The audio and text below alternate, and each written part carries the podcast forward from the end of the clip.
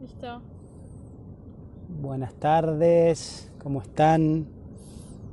Bienvenidas a una nueva semana, a una nueva transmisión en vivo. Hoy desde una nueva locación muy especial, es un lugar muy lindo. A ver si adivinan dónde es, si se imaginan. Eh, bueno, qué alegría, fue un fin de semana muy, muy agradable, de descanso. Eh, ¿Cómo tuvieron la semana del lunes pasado a hoy? ¿Cómo fue esta primera semana de marzo? Ya entramos en el tercer mes de, del año y ya las últimas tres semanas, ¿no? Quedan dos semanas ya para que termine el verano y empiece el otoño. Se viene la etapa bata, ¿no? Los movimientos, los cambios. Hay que planificar ya arrancar el año. Eh, ahora coincide ¿no? el otoño nosotros con arrancar, digamos, ciclos lectivos, los chicos. Hoy comenzaron las clases. Eh, o la semana que viene empiezan, Juli. Hoy. Hoy, ¿no? Y bueno, ¿cómo... A ver, Juli, si hay algún mensaje, a ver cómo fueron. Miriam. Figueroa, hola, buenas tardes, qué bueno el mar de fondo. Silvina Mancilla pone hola, super. Elizabeth Añasco nos manda un saludo. Bien, felicidades. Hoy vamos a hablar un tema central, o sea, icónico, eh, que es Ayurveda y el proceso digestivo. ¿Sí? Un, no sé, un tema central para, para la salud. Eh, bueno, muy contento, seguimos avanzando con los cursos, así que buenísimo, ya muy pronto va a haber novedades en estas semanas eh, para comenzar muy pronto el tema de los tan ansiados cursos. Y la digestión, ¿qué es eso? ¿Qué significa? ¿Por qué nos afecta tanto? Eh, y bueno, es algo en lo verdad que en, en lo que el, el Ayurveda descolla. ¿sí? Realmente eh, toda la comprensión de la Ayurveda de la fase de la digestión y el proceso de la digestión de los alimentos y cómo influencian la salud es, podríamos decir, uno de los aportes más importantes y, re- relevantes de, la Ayurveda, ¿sí? porque nos permite intervenir eh, en esta cuestión, digamos, que tanto malestar genera a tantas personas. Eh, es muy frecuente las, consultas por problemas digestivos, ¿no?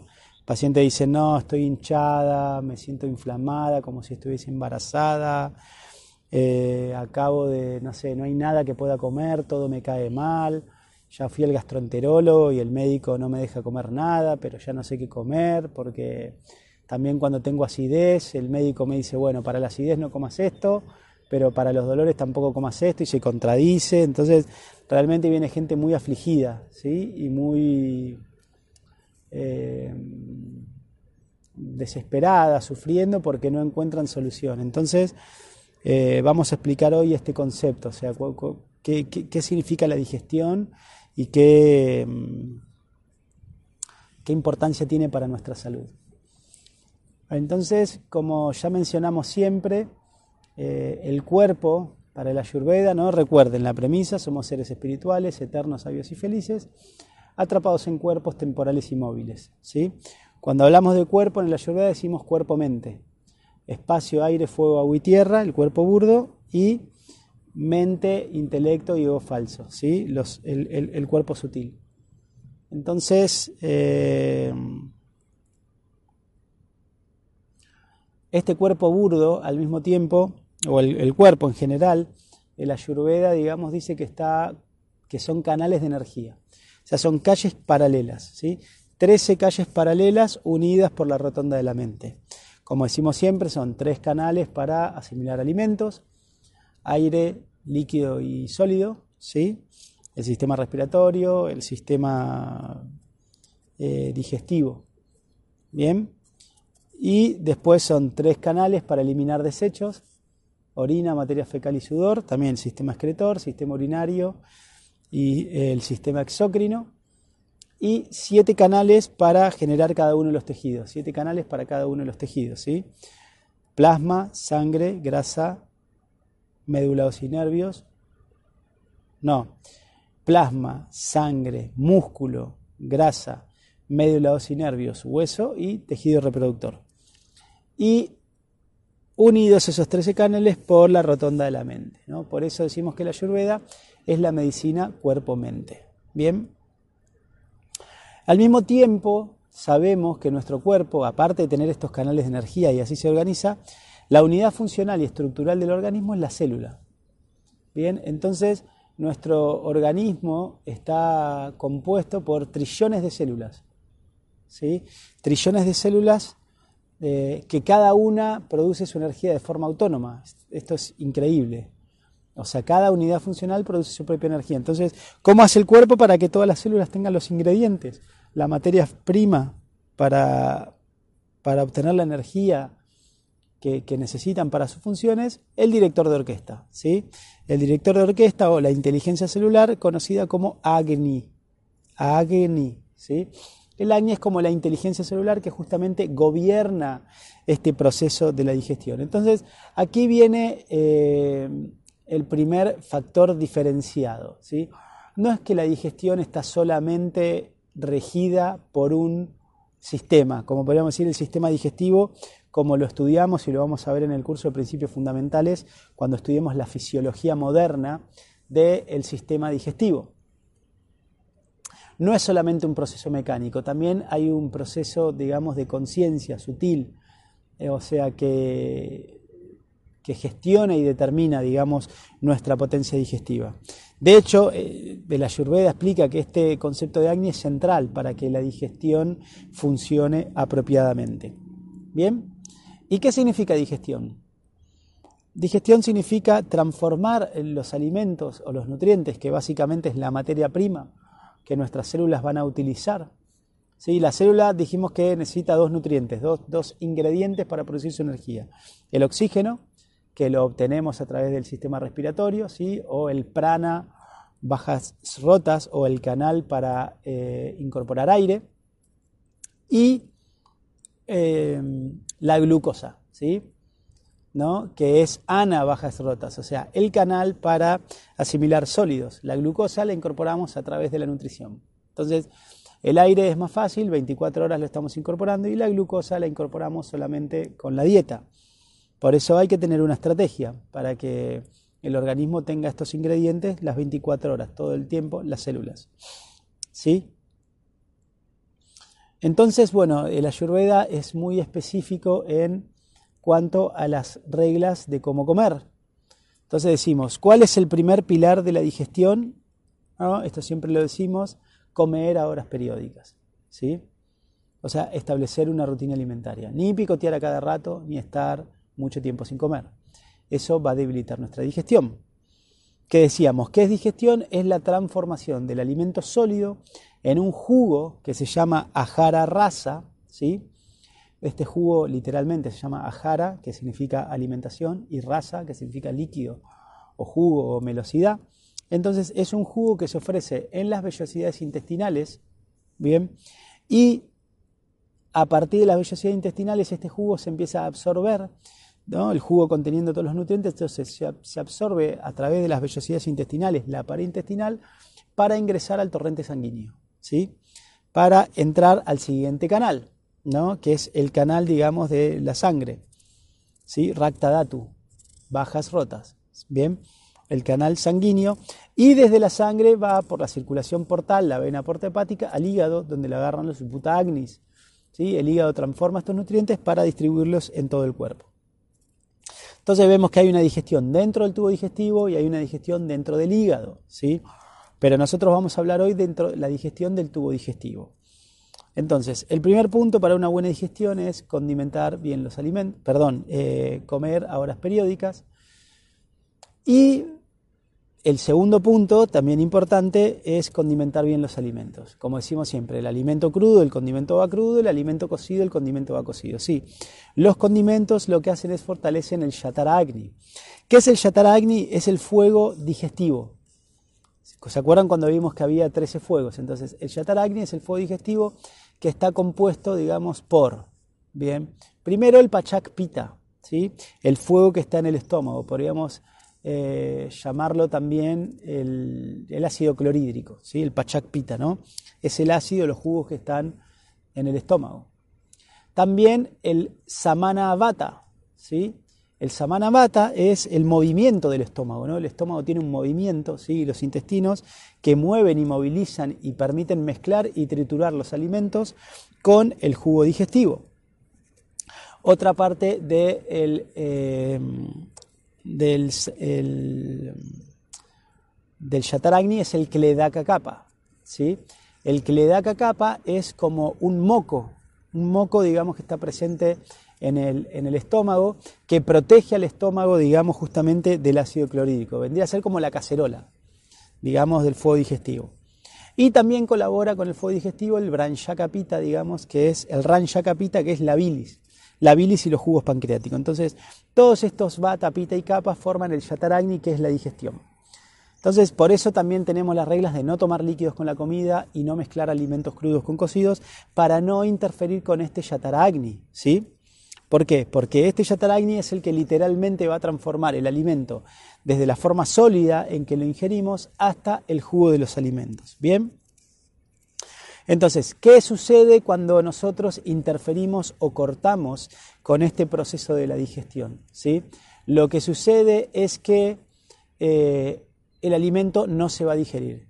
Si yo por diversas maneras, por ejemplo, estoy picoteando cada rato, o estoy mucho tiempo sin comer, o como apurado, no mastico bien, ¿sí? no condimento la comida, tomo líquidos helados, ¿sí? muchos líquidos helados con la comida, Bien, eso va a hacer que el yatara agni, el fuego digestivo, no sea fuerte. Entonces, en lugar del alimento transformarse en un jugo, queda, digamos, eh, en trozos literales, trozos como yo los mastico, que pasan al intestino. Entonces, ¿qué pasa? Solo los nutrientes se pueden absorber de forma líquida, ¿sí?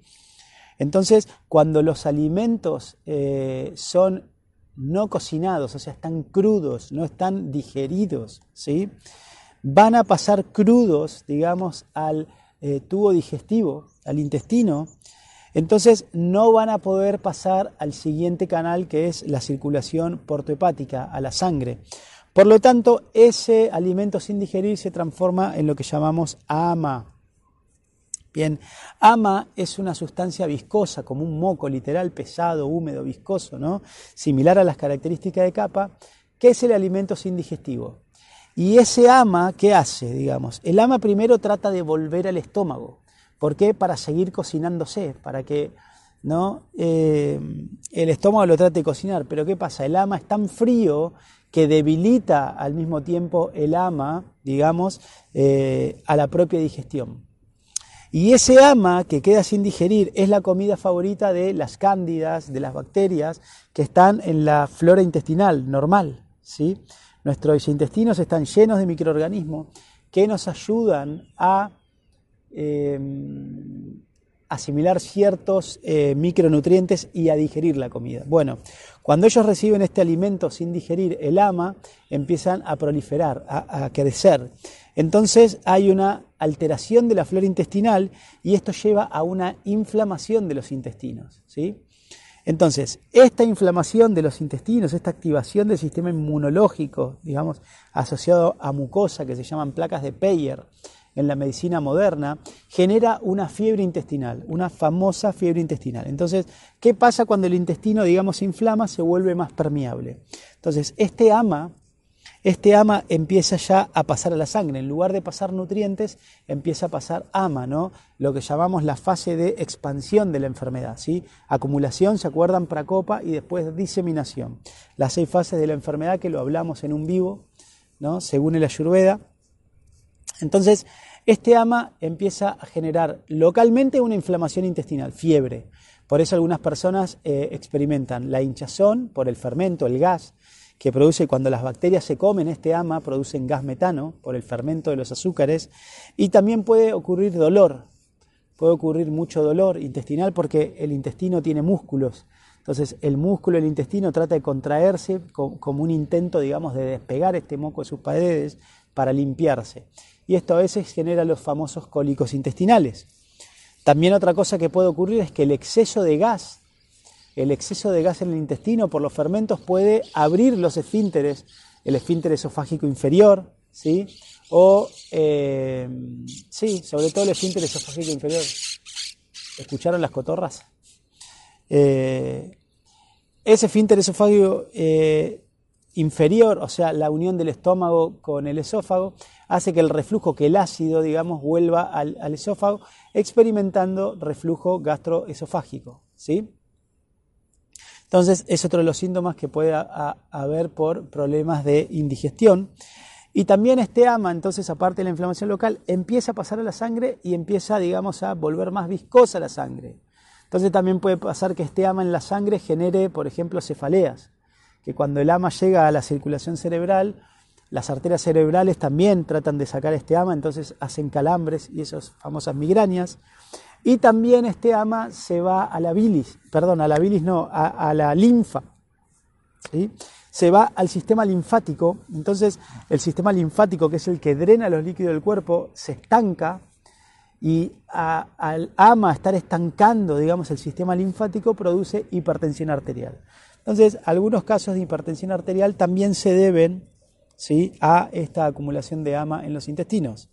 No todos, ¿no? porque puede ser que otros sean por estimulación de la glándula suprarrenal, exceso de pranavata, o sea, eh, estrés nervioso. Bien, entonces fíjense qué importante es el proceso de la digestión. Y entendiendo, digamos, todos estos pasos, digamos, el Ayurveda nos da como muchas opciones en donde mejorar este proceso. Como decíamos, comer horas fijas, condimentar bien, no mezclar simultáneamente alimentos crudos con cocidos, no tomar líquidos con la comida, que esto es tan básico e importante que lo repetimos todo el tiempo, todo el tiempo. ¿sí? Cómo condimentar bien la comida, mezclar apropiadamente los alimentos, ¿bien? Y todos estos pequeños cambios, ¿no? Eh, consumir tónicos digestivos, ¿no? como las especias, ¿no? semillas de hinojo, coriandro, anís.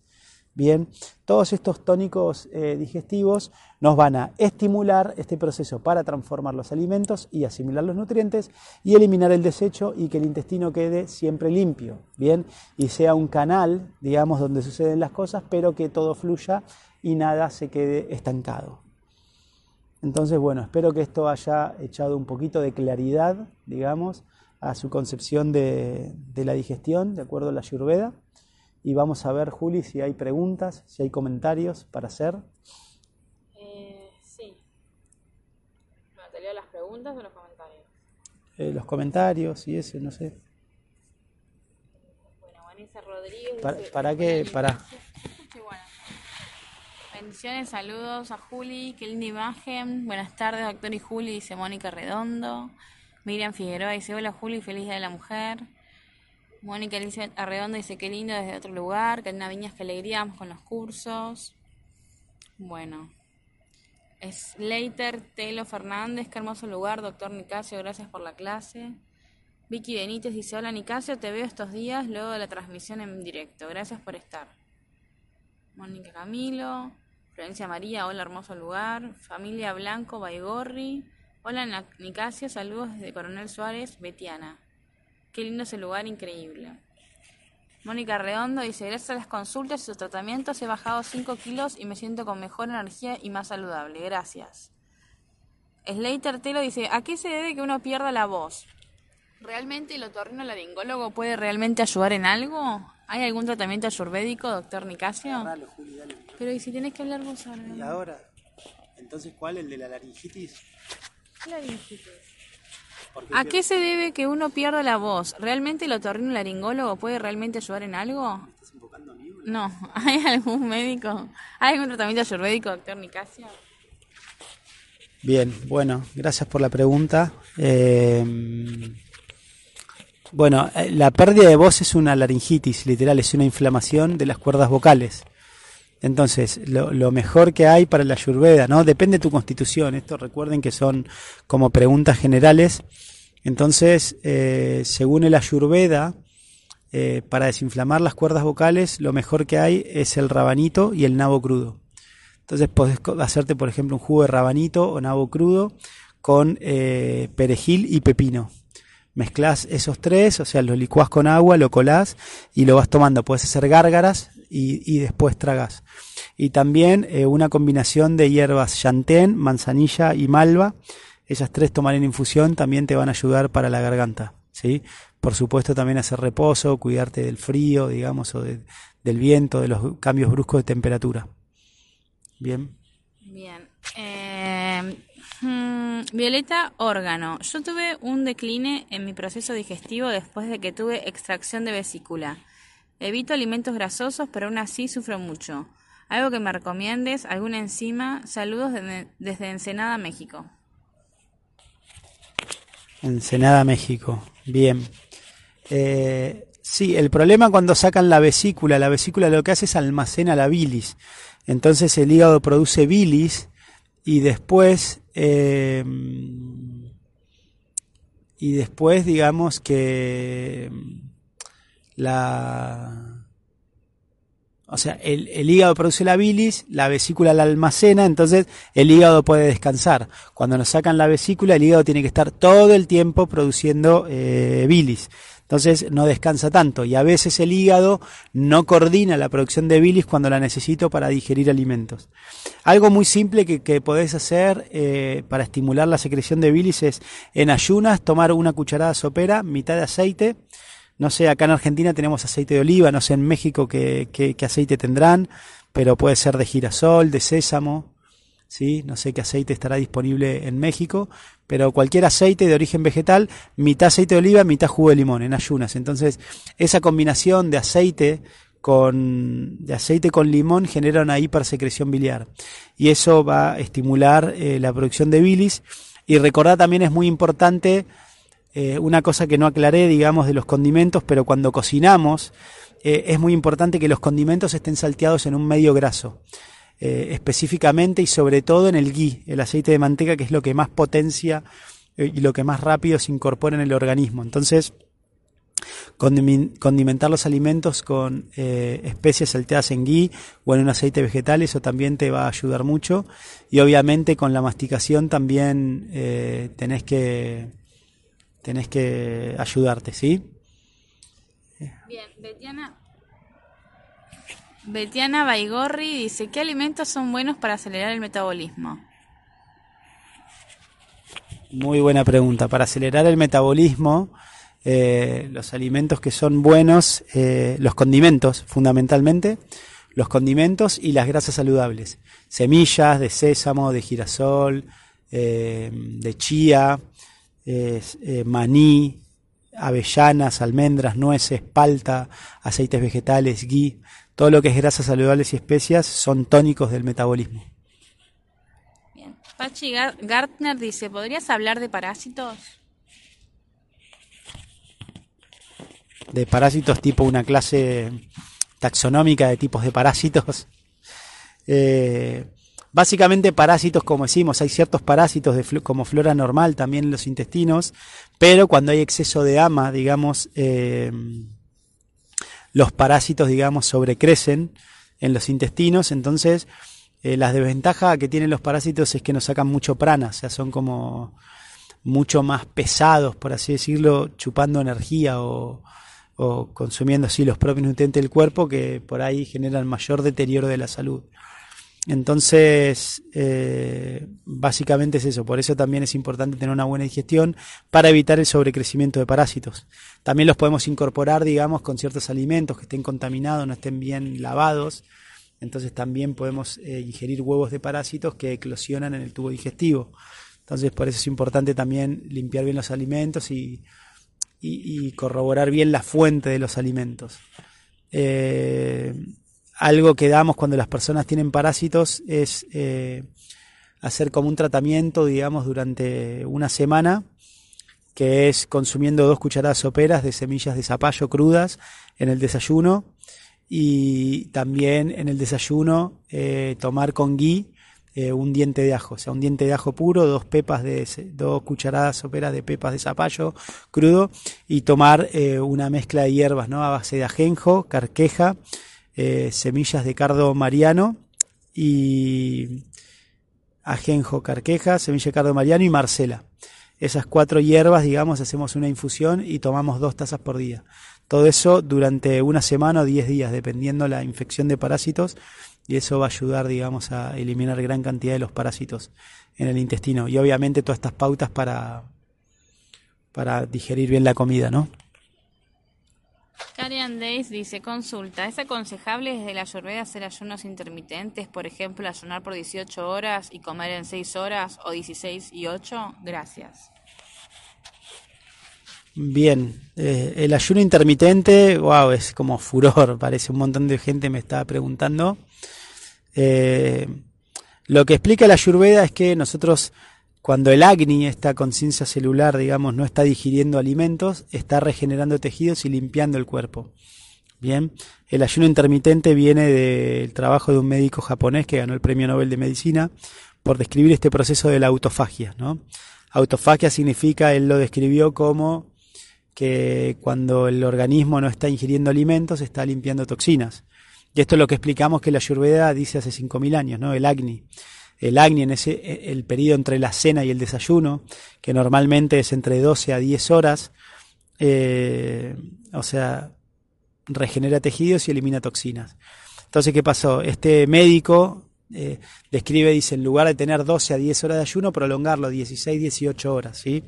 Esto lo vieron también de, estudios en ciertas tribus, las tribus Hadza de África, que eran cazadores recolectores y ellos, por ejemplo, pasaban, cazaban una cebra, comían, se daban un banquete después estaban dos, tres, cuatro días sin comer.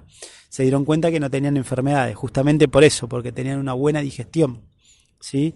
No, no, no se sobrealimentaban. Entonces, el ayuno intermitente es bueno, digamos, pero hay, hay que tener tres requisitos para hacerlo. El primero es tener una dieta balanceada, o sea, entender, eh, uno tiene que comer de forma saludable. El segundo, eh, uno tiene que tener una flora intestinal balanceada, ¿sí? Y el tercero, uno tiene que estar bien deshidratado. Porque si uno tiene una mala alimentación, una flora intestinal, o sea, eh, tergiversada, o sea, mal, esto se dan cuenta sobre todo en su, su tránsito intestinal, cómo es la materia fecal y si están deshidratados genera mucha inflamación, genera mucho calor interno. Entonces, teniendo en cuenta estos tres requisitos, sí, uno tranquilamente puede hacer ayuno intermitente. O sea, 16 horas de ayuno y 8 horas comiendo. Lo que recomiendo yo, muchos lo hacen sin desayunar. Yo siempre recomiendo sin cenar. Por ejemplo, hacer una merienda a la tarde y después no cenan. Hasta el otro día en el desayuno. Ah, Slater Telo Fernández. ¿Algún método para hacer limpieza hepática? Según la Ayurveda, o sea, la limpieza hepática se hace con los ayunos que dijimos, eh, sobre todo ayunos, digamos, con vitamina C, jugo de pomelo o jugo de limón, 24 horas solamente tomando eso, eso tonifica, y después todo lo que es amargo, el sabor amargo es un drenador hepático, por lo tanto las, las hierbas hepáticas son drenadoras. No se describe en la Ayurveda la técnica que describió Andreas Moritz de la limpieza hepática profunda, esto de tomar, digamos, las sales de Epson, eh, el jugo de manzana y después tomar esta emulsión de pomelo y aceite de oliva para sacar las supuestas piedras en la vesícula y demás. Simplemente en el ayurveda hacemos eh, ayunos, digamos.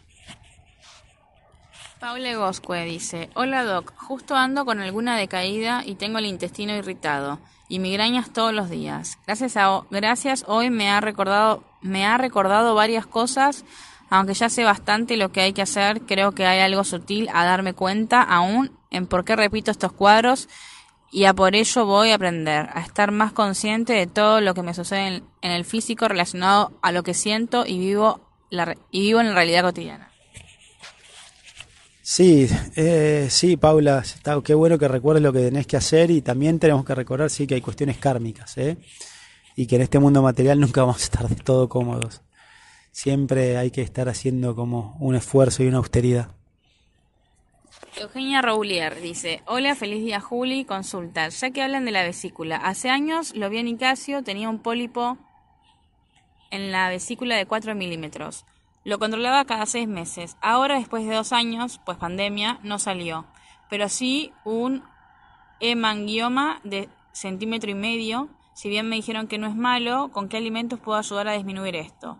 Tomé muchos años pastillas anticonceptivas y leí que hay cierta relación. Gracias. Sí, sí, puede ser que el hemangioma sea producto de las pastillas anticonceptivas. El hemangioma, digamos, es una. El hemangioma, digamos, es una. Es por ahí un exceso de capa. Sí, es una alteración, es una habilidad del fuego, por ahí sutil, pequeña, crónica, y genera, digamos, como esa acumulación de tejido sanguíneo dentro del hígado. Entonces, todo esto que dijimos, que describí antes, para limpiar y tonificar el hígado, te va a ayudar. Ayunos con jugos de vitamina C y hierbas amargas. Te van a ayudar con el tema del hemangioma. Me alegro que no esté más el pólipo en la vesícula.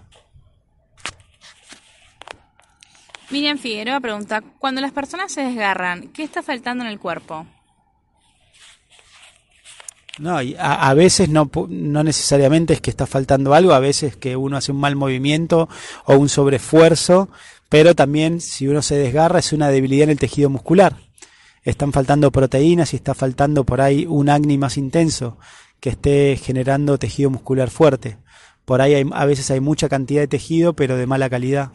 Eso puede estar sucediendo, un acné débil. ¿No hay más preguntas? Entonces, bueno, gracias por acompañarnos. Ya está el atardecer aquí, en este hermoso lugar que se llama Reta, ¿sí? cerca de Tres Arroyos. Eh, vinimos el fin de semana aquí con Juli para... Ahí pasó un cuatriciclo. Ese, en todos los lugares están ahí como... ¿Cómo? Sí, ahí en la página de, en el navegador. Eh, entonces, bueno, no, no lo mencioné antes, a veces tengo como dicotomía, digamos, y decir, ¿no? Hoy sé que es un día muy importante, ahí la saludan a Julio, el 8 de marzo, el Día de las Mujeres. Eh, a veces me da miedo, digamos, de, de como banalizar o politizar esto, ¿no? Hay como como muchos que se toman eso, es como que no se, no se acuerdan nunca de las mujeres y hoy, digamos, salen como con, la camiseta y esta bandera. Sí puedo decir que es muy desafortunado, digamos, que en el mundo se asesinen por día 147 mujeres. Los Vedas explican que la mujer, la feminidad representa la diosa de la fortuna. Eh, la mujer, la energía femenina, como decimos siempre, es lo que expande. Mujer en la cultura védica significa stri, ¿sí? aquello que expande. Entonces siempre se da la analogía de la mujer con la madre tierra, con la Pachamama, ¿no? La Pachamama es la que nos abriga, la que nos cobija, la que nos contiene la que tiene todos los nutrientes. Pero que necesita la Pachamama, digamos, una semillita, o sea, la energía masculina. Entonces vos tirás una semillita muy, muy pequeña en la, en la, en la tierra y de esa semillita pequeña la Pachamama te saca un árbol gigante lleno de frutos, ¿sí? De la misma manera, la energía femenina también toma la poca energía que le da la energía masculina, ¿sí? No sé, a nivel biológico, el hombre le da un poco de semen a la mujer y la mujer te devuelve un cuerpo entero, un, bebé. ¿Sí? De la misma manera, a nivel emocional también, el hombre crea un campo, la mujer lo opera, ¿sí? Y después él entra e interactúa con ella en ese campo. Entonces se dice que eh, ¿no? Krishna dice en el Bhagavad Gita que de, o sea, de entre las mujeres dice yo soy la inteligencia, la paciencia, la manera fina de hablar, la tolerancia. Entonces, todas esas son cualidades femeninas muy necesarias. La divinidad tiene el aspecto femenino, que se, se manifiesta en la forma ¿no? de, la, Santa María, eh, María Magdalena, Radharani, en la cultura védica bien, que es ese aspecto compasivo y misericordioso del Señor. Entonces, en, la cultura védica se dice esto, que en aquellos lugares donde se maltrata eh, a las mujeres, donde las mujeres se entregan a la tristeza, no puede haber prosperidad y la diosa de la fortuna se retira.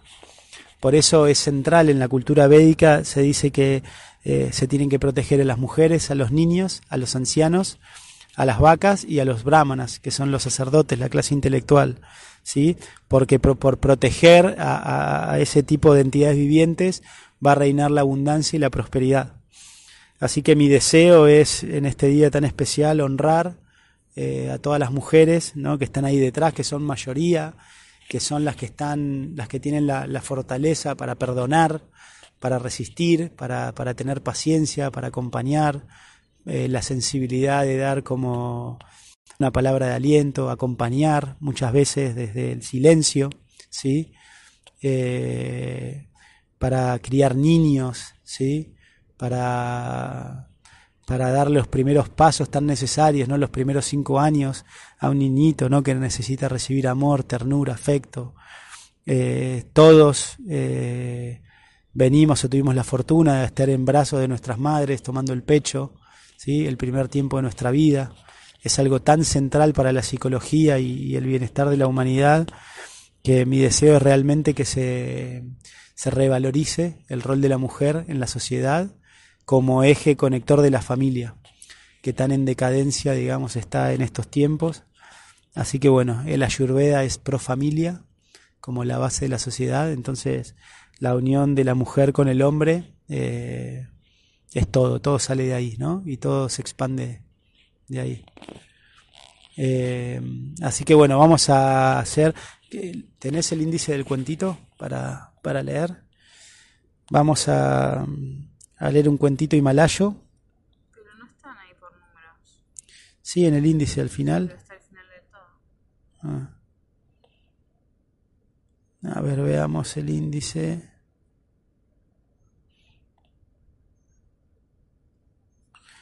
Veamos, ¿no? El cuentito. Si no voy a agarrar uno de azar. El devoto cínico. Voy a leer este cuento. El devoto cínico se llama.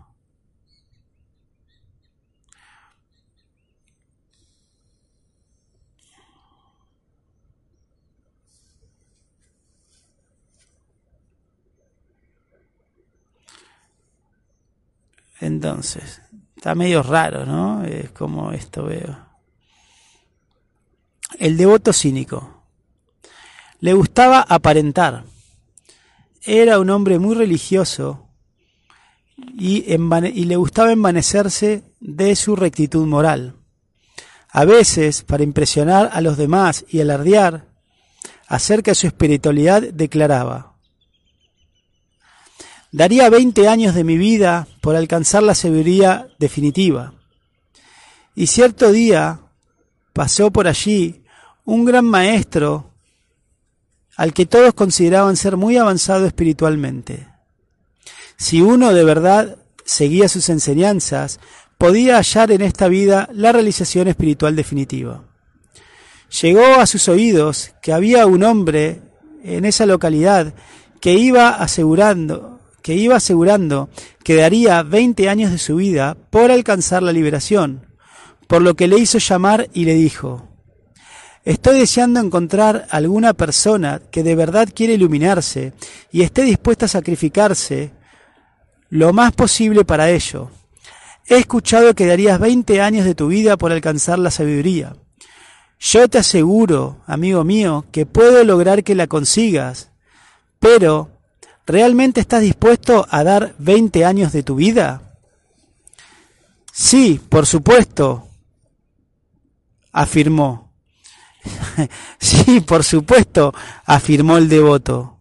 Daría 20 años de la vida de mi mujer. hablando, hablando, mira el cuento que elegimos hoy, ¿no? En el día este. Entonces dice, reflexión. La reflexión de este cuento es, llenamos nuestras vidas de buenas intenciones y toda clase de propósitos y proyectos. Pero ¿a dónde, o sea, pero con quiénes queremos estar?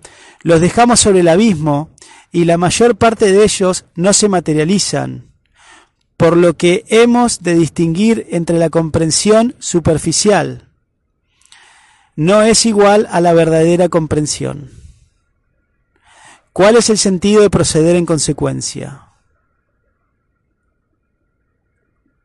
Y acá esta parte se corta, está como...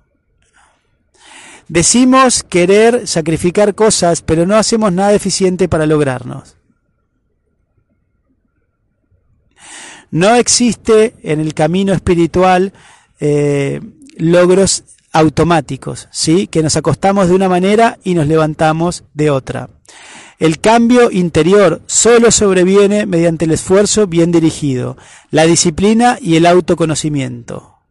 Para poder conquistar la paz interior, tenemos mucho para tenemos mucho que dejar y perder.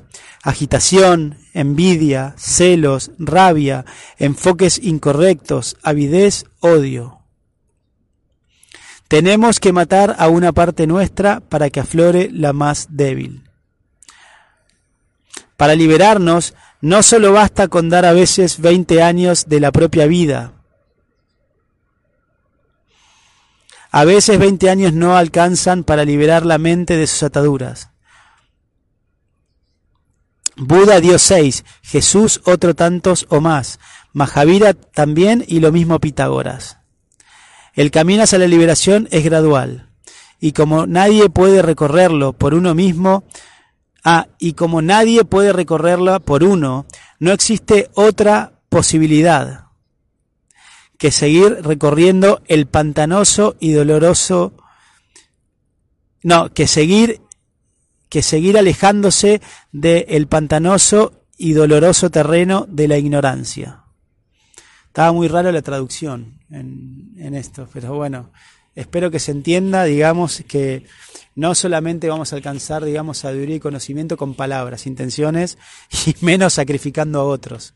¿eh? Es un camino interno que a veces duele, requiere sacrificios, pero es como dicen los Vedas. Eh, la, la felicidad, la modalidad de la bondad, primero es austeridad, primero es trabajo, desafíos, pruebas, y después viene el verdadero bienestar y paz interior.